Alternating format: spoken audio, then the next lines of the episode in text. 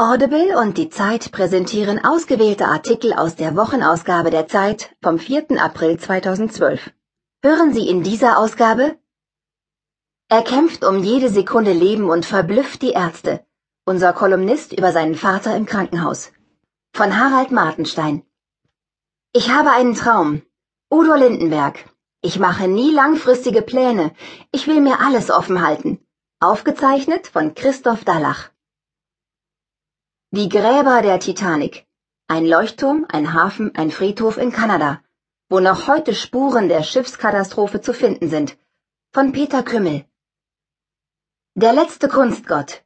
London feiert Damien Hirst mit seiner ersten großen Ausstellung. Für viele ist er bloß ein banaler Radaukünstler. Sie unterschätzten ihn. Von Hanno Rauterberg. Das letzte. Unser Kolumnist über das Leben in Deutschland. Von Finis. Schmeckt Bio besser?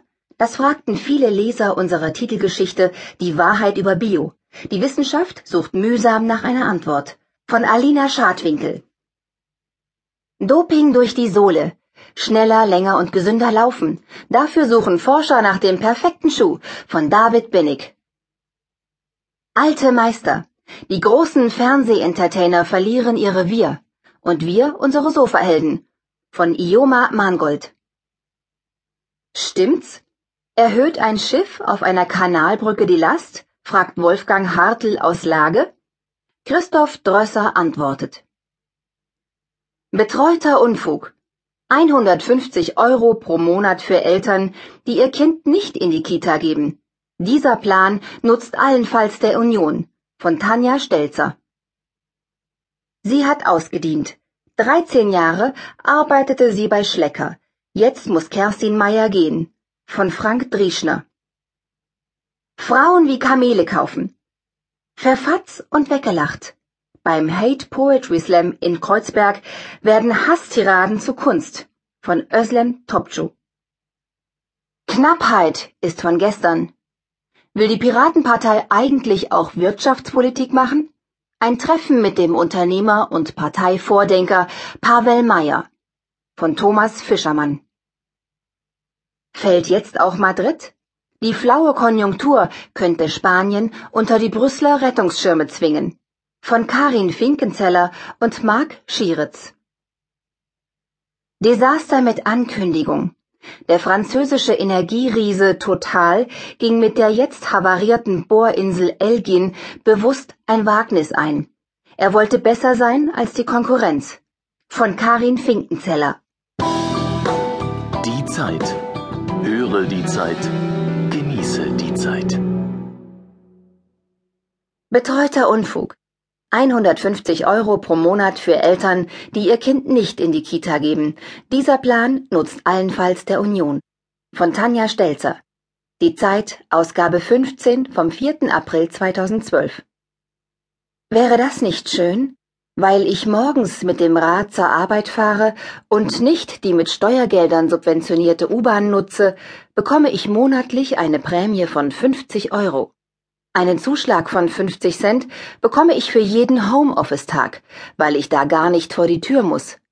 Der Staat zahlt mir dieses Geld, weil ich etwas tue, das gesellschaftlich sinnvoll ist, ich leiste meinen Beitrag zum Umweltschutz und weil er mich denjenigen gegenüber, die seine Leistungen in Anspruch nehmen, nicht benachteiligen will. Er unterstützt den Umweltschutz, aber er ist auch ein liberaler Staat. Er will dafür sorgen, dass ich frei entscheiden kann, wie ich mich durchs Leben bewege. Natürlich gibt es keine Radfahrerprämie, weil die U-Bahn eben gebraucht wird. Auch ich könnte bei schlechtem Wetter auf sie angewiesen sein. Außerdem hat der Staat nicht so viel Geld, dass er alle Wohlstandsunterschiede ausgleichen könnte, die daher rühren, dass die Bürger aus weltanschaulichen oder persönlichen Gründen ihr Leben auf verschiedene Weise führen. Es gibt keine Radfahrerprämie. Was es aber geben soll, ist ein Betreuungsgeld für Eltern, die sich dafür entscheiden, ihr Kind zu Hause zu behalten, anstatt es in die Kita zu schicken. Diese Eltern sollen nicht benachteiligt werden gegenüber denjenigen, die eine Kinderbetreuung in Anspruch nehmen. Das Projekt ist nicht neu, der Streit darüber ebenfalls nicht. wohl aber, dass er nun offensiv auch innerhalb des konservativen Lagers geführt wird und dass die Gesellschaft neuerdings wieder sensibler für Gleichberechtigungsfragen geworden ist. Darum haben 23 CDU-Abgeordnete jetzt angekündigt, sie wollten dem Betreuungsgeld nicht zustimmen, weil es zu Fehlanreizen führe und weil zu erwarten sei, dass gerade Kinder aus Problemfamilien nicht in die Krippe geschickt würden.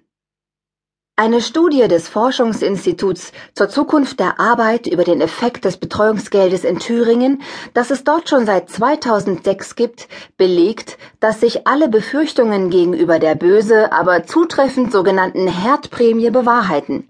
Finanzielle Anreize für Eltern, die ihre Kinder zu Hause betreuen, senken die Frauenerwerbsquote und können negative Folgen für die frühkindliche Entwicklung haben. Vor allem geringqualifizierte